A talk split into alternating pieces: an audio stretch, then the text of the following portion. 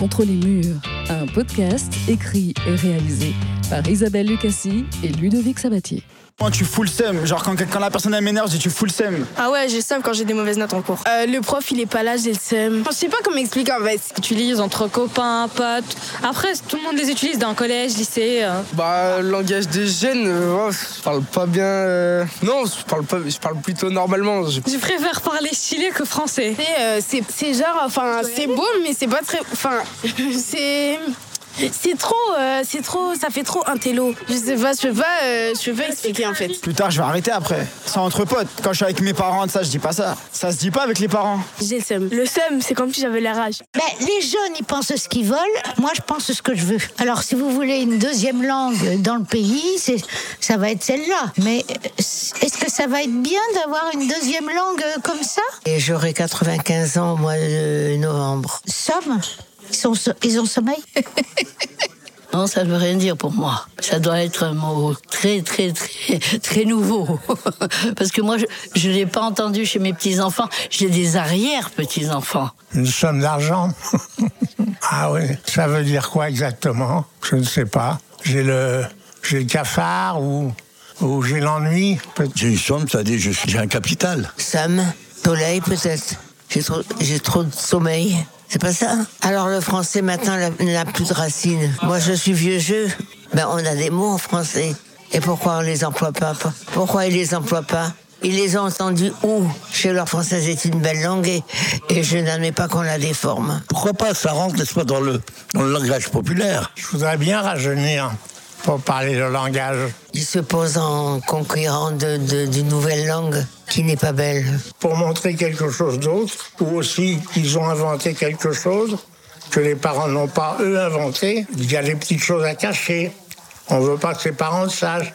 Alors on dit des mots comme ça. Non, non, non, non, non. Alors, ça, c'est zéro. Hein. Ça, c'est zéro parce que. Non, non, on n'arrivera à rien du tout. Ah, mais non, mais non, mais non, mais non.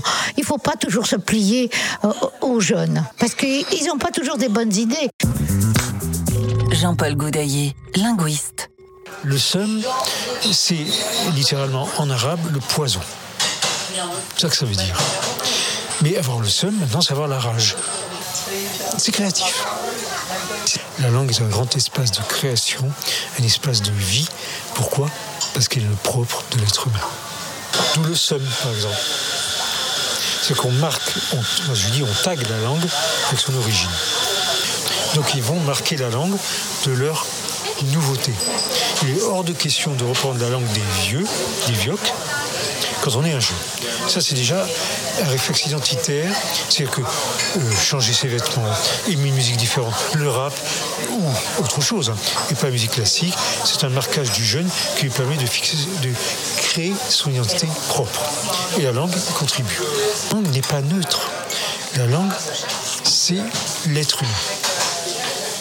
Ne pas oublier que chez les Grecs, le barbare, c'était celui qui parlait une langue étrangère. Le- Les barbaros, c'était les étrangers. De la notion en français de barbarisme. C'est la, faute ultime. L'enrichissement, il se fait par la rue. L'académie ne fait qu'en- qu'entériner ce que la rue a fait à un moment déterminé.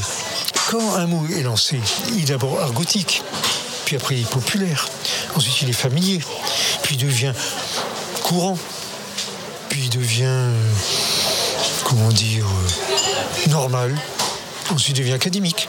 Donc argot aujourd'hui, académique peut-être demain. Les mots contre les murs, un podcast écrit et réalisé par Isabelle Lucassi et Ludovic Sabatier.